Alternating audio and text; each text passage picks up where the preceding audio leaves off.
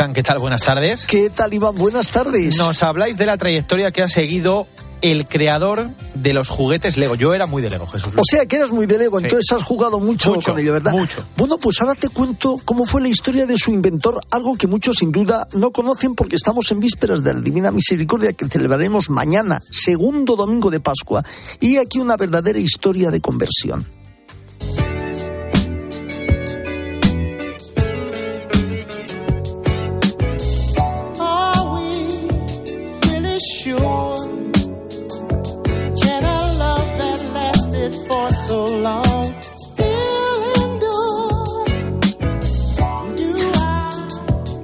Christiansen nace en Dinamarca en el año 1891 en una familia de 10 hermanos.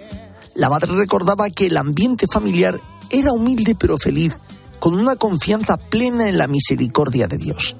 Desde pequeño él creció en este ambiente cristiano, cuidando del ganado de sus padres y echando una mano en el hogar como no podía ser de otra manera. Más tarde, abrió una carpintería, se casó y fue padre de cuatro hijos. Su fe le ayudó a superar momentos difíciles tanto en el ámbito personal como en el trabajo. Por ejemplo, un incendio devoró su taller y su casa. Con esperanza y tesón reconstruyó lo perdido. La crisis de 1929 le afectó y tuvo que dejar sus tareas enviudando por la muerte repentina de su esposa. A pesar de la desgracia, nunca dejó su oración que le convirtió en un hombre optimista que se volvió a casar nuevamente. El matrimonio con apoyo y dinero que iba apareciendo milagrosamente, salió de nuevo adelante. Reconstruido el taller, se lanzó a sacar juguetes que darían origen a la marca Lego. Era 1932 cuando surge la idea, sin embargo hasta 1949 no serían esos juguetes de plástico que conocemos. Ole Kids sacó todo esto como una oportunidad que Dios le daba. Así se abre la patente Lego. Sin embargo, un nuevo incendio arrasó la fábrica. Su gesto de ponerse en las manos del Señor y el apoyo de la familia y trabajadores hizo que se reconstruyese todo nuevamente. Ahí trabajaban ahora 40 personas con las que oraba cada día antes de empezar la tarea. Incluso le regalaba un pasaje de los salmos en la escritura con la marca Lego. Así lo recuerda su hijo Gottfried, Estoy convencido de que la fe de mi padre en Dios, que brilló en todo lo que hizo, lo ayudó a superar las tristezas y las dificultades. Eso lo supo. Su fe lo hizo un hombre valiente. Le dio el consuelo que necesitaba para asumir sus nuevas responsabilidades y la fuerza para salir adelante a pesar de todos los obstáculos que encontró.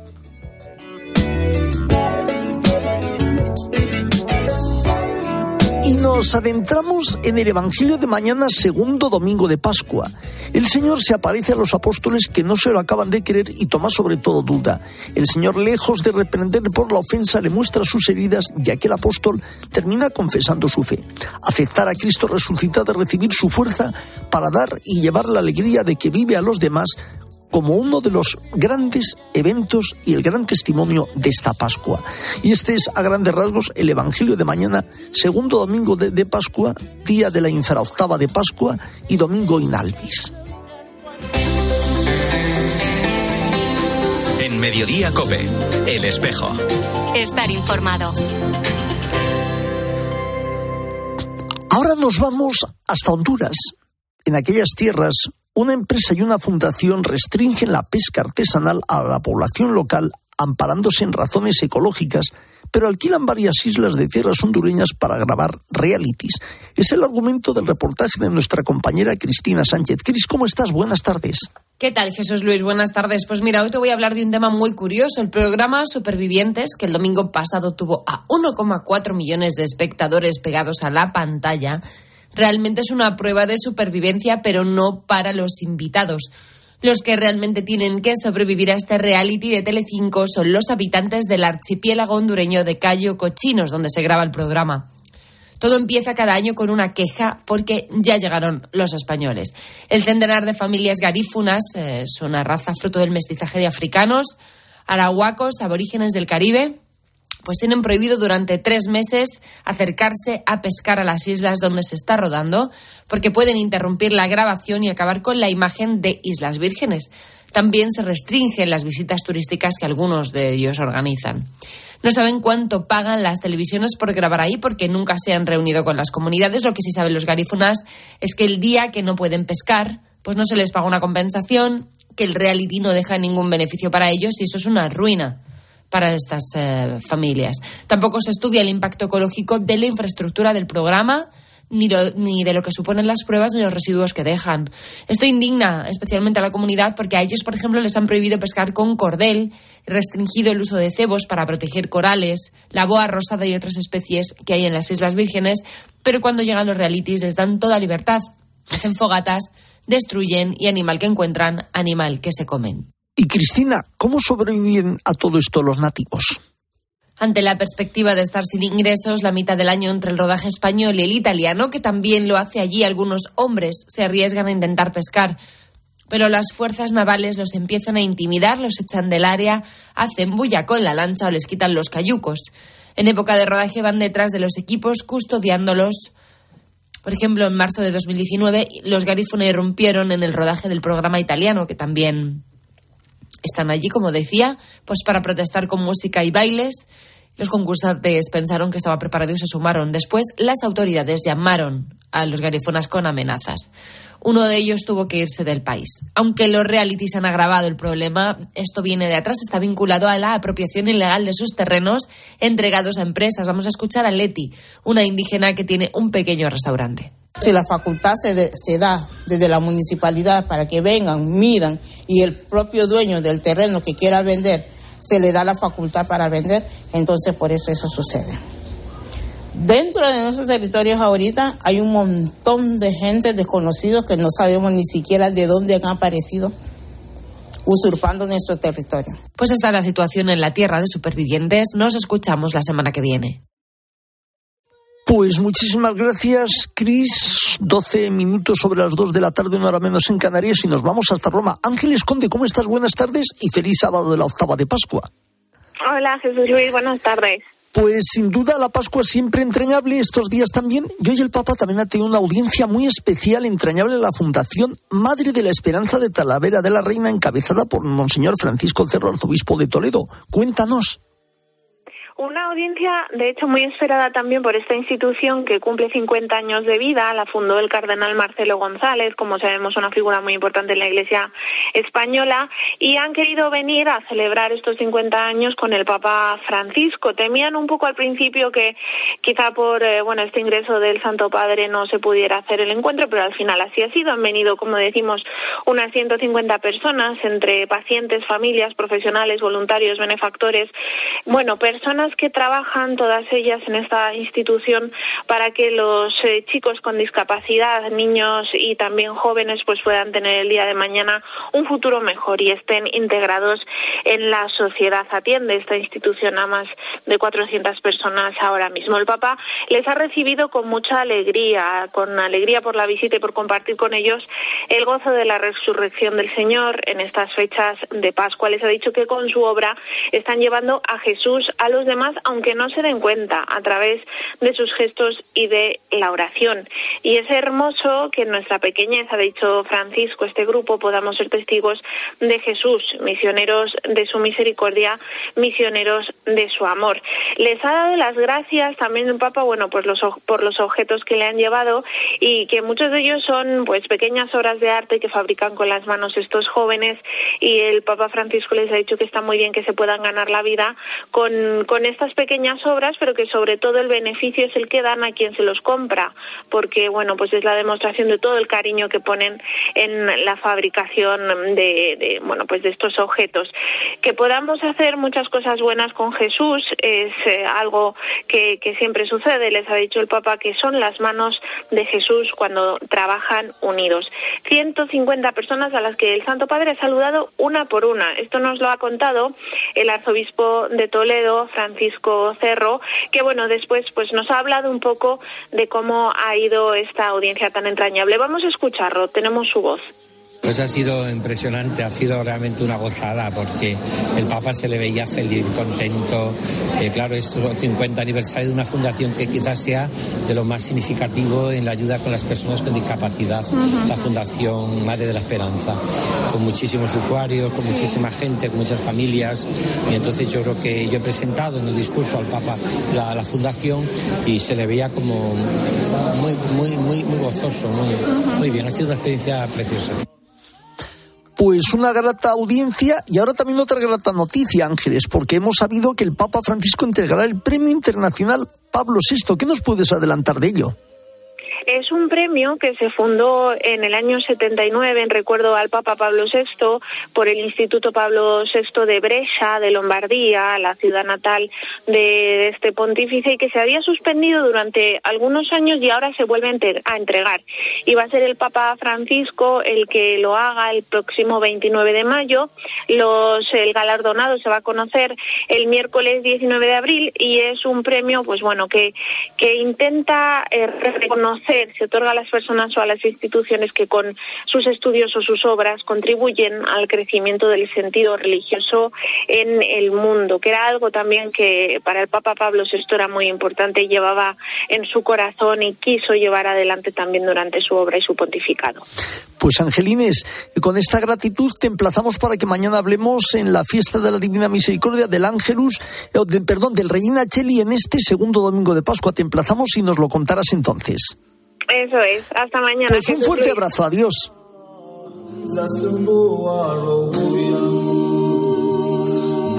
Y esta tarde tiene lugar la fiesta de la resurrección organizada por la Asociación Católica de Propagandistas, la ACDP. Será en la Plaza Cibeles, aquí en Madrid, a las 19 horas. Tenemos con nosotros desde la ACDP a Pablo Velasco. Pablo, buenas tardes, feliz Pascua. Buenas tardes, José Luis. Feliz bueno, bueno, ultimando ya preparativos. Cuando yo venía estaba escuchando cómo estaban haciendo ya las pruebas ahí en ese escenario montado en la propia plaza de Cibeles. Está, efectivamente, está todo preparado. Durante esta mañana han podido estar todos los todos los cantantes que participan ensayando y bueno, pues estamos eh, deseando que empiece. Bueno, una cosa, claro, uno ve en este mundo y en este tiempo de hoy tan plural, fiesta de la resurrección. ¿Cómo surge esta idea, Pablo? Bueno, surge también de la, de la propia esencia de la Asociación Católica de Propagandistas, cuyo cuyo frase significativa es llevar a Cristo a la vida pública, ¿no? y, y, ser creativos a la hora de, responder a esa intuición que es que la fe tiene que ver con todas las dimensiones de la vida. Y además responde también, bueno, pues a una a una necesidad de celebrar la, el gran acontecimiento de la historia, que es la resurrección del Señor, que es el cumplimiento de aquella promesa, ¿no? De que la muerte eh, sea vencida. Y entonces responde a esa a, ese anhelo. Me hablabas, me, hablabas antes de los artistas. Bueno, pues veo un plantel muy llamativo. Carlos Baute, Andy Lucas y, bueno, también Acuna, por decir algunos de ellos. Sí, sí, sí. Ahí hemos intentado que sea un cartel muy variado, muy variado también, porque así permite, bueno, pues que, pueda haber, eh, se conciten diversas edades, eh, familias, diversos gustos musicales y también eh, eh, hay una, un detalle que a mí me parece muy interesante, que es que el, todo el evento lo presenta Natster. Natster es un, es un humorista, un TikToker, no sé cómo, es, cómo se debería eh, decir de su, su oficio, pero pues a mí me resulta un tipo especialmente simpático, hace un humor muy inteligente, además hace un humor que permite una confluencia de, muchas edades, porque yo, vamos, lo he vivido personalmente eh, con, mis hijos o con amigos más jóvenes que yo. Eh, es un humor en el que puedes coincidir y que además también tiene un poquito más que el simple humor y va a ser él el conductor un poco de todo el, de todo el concierto. Pues Pablo Velasco, que todo vaya bien, muchas gracias y de nuevo feliz Pascua y feliz fiesta de la resurrección. Un fuerte abrazo. Muchísimas gracias, un abrazo José Luis, adiós. Enseguida nos vamos para los picos de Europa, allí en Potes, mañana se abre el año santo lebaniego. En Mediodía Cope, El Espejo. Estar informado. 2023 se presenta como un año especialmente difícil que nos va a exigir dar lo mejor de nosotros al servicio de la sociedad y el bien común. La gran pregunta con Jesús Abezuela, un programa en colaboración con la Fundación Pablo VI que arroja luz y esperanza sobre las cuestiones que más nos preocupan como sociedad. Los sábados por la noche en 13. Formas sensatas de invertir tu tiempo. Entonces aparece... ¿Invertirlo leyendo su cuento preferido? Sí. ¿Pero tener que esperar para hacerte una resonancia? No. Con Vivaz, el seguro de salud de Grupo Línea Directa Aseguradora, tienes acceso directo a más de 50.000 médicos especialistas, pruebas diagnósticas y más de 1.000 centros y hospitales. Desde solo 17,50 euros al mes sin copago. Porque si en salud no hay tiempo que perder, perderlo en una lista de espera no tiene sentido. Ven directo a vivaz.com o llama al 917-400-400. Consulta condiciones. En Mediodía Cope, El Espejo. Estar informado.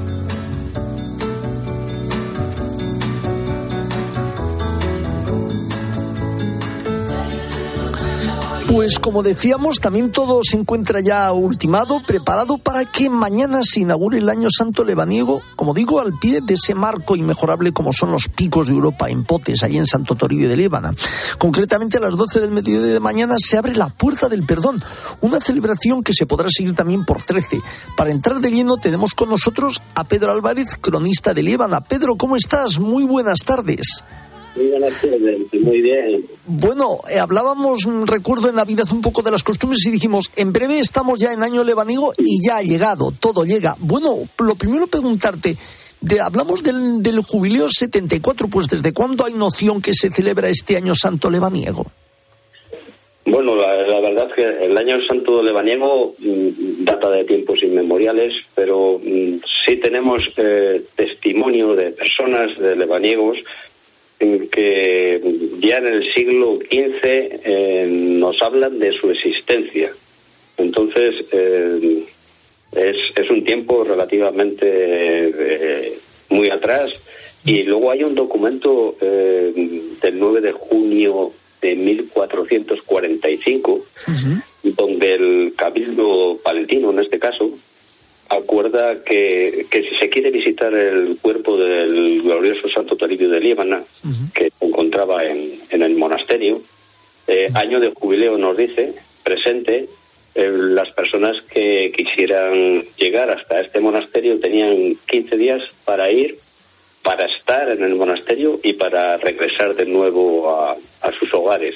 Uh Entonces, eh, esto es una referencia importante porque eh, sabemos que durante siglos eh, este privilegio de año jubilar, eh, sobre todo, mm, se ha dado en cuatro lugares impresionantes para la cristiandad, que han sido Jerusalén, Roma, Santiago de Compostela y Santo Toribio de Oliva. Precisamente por esto te quería preguntar, bueno, como estamos habituados al año compostelano, cuéntanos qué criterio hay que hacer para que sea año lebaniego, ¿por qué se coincide este año año lebaniego? Sí, coincide siempre y cuando la fiesta de Santo Toribio, eh, que es el 16 de abril, eh, que es el 16 de abril es, es mañana, sí. domingo, eh, coincide en, en, precisamente en domingo. se celebra mm, generalmente eh, cada cinco o seis años uh -huh. y luego hay una excepción que es cuando la fecha pasa de sábado a lunes eh, uh -huh. por ser año bisiesto. Uh -huh. Entonces pueden transcurrir hasta 11 años eh, entre un año jubilar y otro, pero sí. siempre el requisito principal es eh, que coincida en domingo la fiesta de Santo Toribio, el 16 de abril. Fíjate que hablábamos de que es un, un, evento y un acontecimiento muy importante, como que incluso he visto yo que los peregrinos que iban a Santiago tenían que pasar por Potes, por Santo Toribio de Líbana. Sí, eh, desde luego este, es, este eh, lugar eh, donde se encontraba el monasterio de Santo Toribio siempre tuvo relevancia precisamente por porque el, el, la reliquia del Lignum Crucis estaba en, en, el monasterio y además el cuerpo de Santo Toribio y otras reliquias que Santo Toribio de Astorga trajo desde, desde Jerusalén a España, ¿no? Entonces eh, era lógico que las personas eh, que hacían la ruta hacia Santiago, pues eh, también lo mismo la ida que incluso hasta la vuelta pasaran por este monasterio lebanigo. Y Pedro, una pregunta que te iba a hacer. Tú que eres cronista, ¿qué supone para ti un año de estos, un año tan de tal envergadura, dar fe de todos los actos y todos los eventos que se van a celebrar? ¿Qué supone esto para un cronista? Hombre, para mí supone mucho. Eh, yo nací aquí en la villa de Potes, mis padres también nacieron aquí, igual que mis abuelos, y entonces desde niño, desde el primer año jubilar, eh, cuando yo tenía cuatro años ya me llevaron mis padres al primer año jubilar al monasterio, he conocido de primera mano pues todas las tradiciones, incluso he viajado con la reliquia del Lindum Crucis por diferentes lugares de España cuando ha sido trasladada.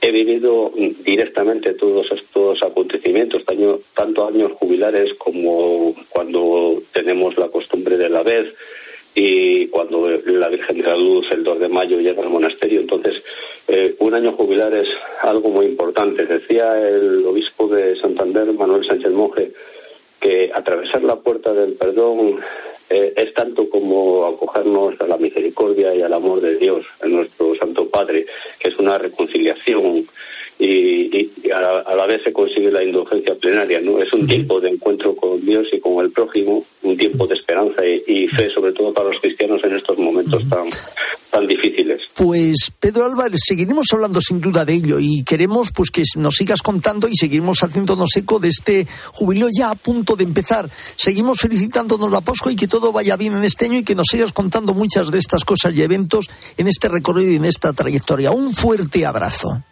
Un fuerte abrazo y muchas gracias. How many roads must a man walk down before you call him a man? How many seas must the white dove sail before she sleeps in the sand? Y vamos terminando, pero antes, Mario Alcudia, buenas tardes, ¿cómo estás? ¿Qué tal, Jesús? Muy buenas tardes. A finales de marzo, Caritas Madrid y el Ayuntamiento de la capital suscribían un convenio para detectar la soledad no deseada de las personas mayores desde las parroquias. Desde el consistorio de la capital destacan que el convenio con Caritas supone una alianza para transformar la realidad de la ciudad porque convierte a las parroquias en antenas capaces de prevenir, detectar y abordar la soledad no deseada. Esto hemos tenido la posibilidad de constatarlo en estos últimos tiempos con, por ejemplo, el teléfono que habilitó Caritas durante la pandemia, tanta gente que llamaba porque se sentía sola, o el SARCU. Y es que lo cierto es que muchas personas que sienten esa soledad buscan refugio en su parroquia, en la iglesia. Un proyecto en el que van a cobrar gran protagonismo los voluntarios de Caritas Madrid, porque en gran medida la idea es que puedan ser ellos los que puedan detectar, identificar y avisar de situaciones potenciales de soledad no deseada en los espacios más frecuentados por las personas mayores y a partir de ahí que todo ello se vea complementado con ese necesario acompañamiento. Pablo Domínguez es el director de la Vicaría 3 de Caritas Madrid. El objetivo del proyecto es abordar la soledad no deseada de las personas mayores, ofreciendo un acompañamiento mediante acciones de voluntariado de Caritas. Está focalizado en el distrito Moratalaz como proyecto piloto para extenderlo más adelante al resto de la ciudad de Madrid. Por parte de Caritas, el principal punto de interés para dar a conocer el proyecto y detectar personas mayores que deseen el acompañamiento será la red de parroquias en Moratalaz, donde es muy frecuente la presencia de personas mayores o hay personas que conocen a personas mayores con posibles situaciones de soledad no deseada. En varias parroquias de hace años se crearon centros de escucha. Es una forma también de sanar esa herida de la soledad. Esta es otra forma de poner en práctica eso que nos pide el Papa de que la Iglesia sea hospital de campaña. Se trata de una preocupación compartida por el bienestar de esas personas mayores. Desde el punto de vista eclesial, esto cambia la mirada sobre la forma de hacer pastoral más centrada en la persona, con comunidades más atentas y vivas a las necesidades, en este caso, de los más mayores, esa iglesia que sale al encuentro del que lo necesita. A veces es más cómodo fingir ser sordos o ciegos y pasar de largo ante la soledad, porque eso significa prestar atención, escuchar, acompañar y, por tanto, comprometerse. Pero gracias a Dios hay proyectos como este para tratar de combatir este problema invisible y silencioso como es el de la soledad no deseada. Hasta la próxima semana. Pues muchísimas gracias, Mario. Hasta la semana que viene. En la producción estuvo Jesús García Ercilla, en el control técnico Cinta Molina y en control central José María Orihuela y el espejo no termina gira y ahora nuestro reflejo se abre hacia la información política y nacional de la mano de Iván Alonso. Iván, ¿cómo estás? Buenas tardes. ¿Qué tal? Buenas tardes. ¿Qué Eh, nos Jesús. trae ahora la información? Pues mira, vamos a hablar sobre esa ley de vivienda que aprobaba ayer el gobierno, la anunciaba en boca de sus socios de Bildu y Esquerra y vamos a contar un poco esa letra pequeña y cómo nos afecta a cada uno de nosotros.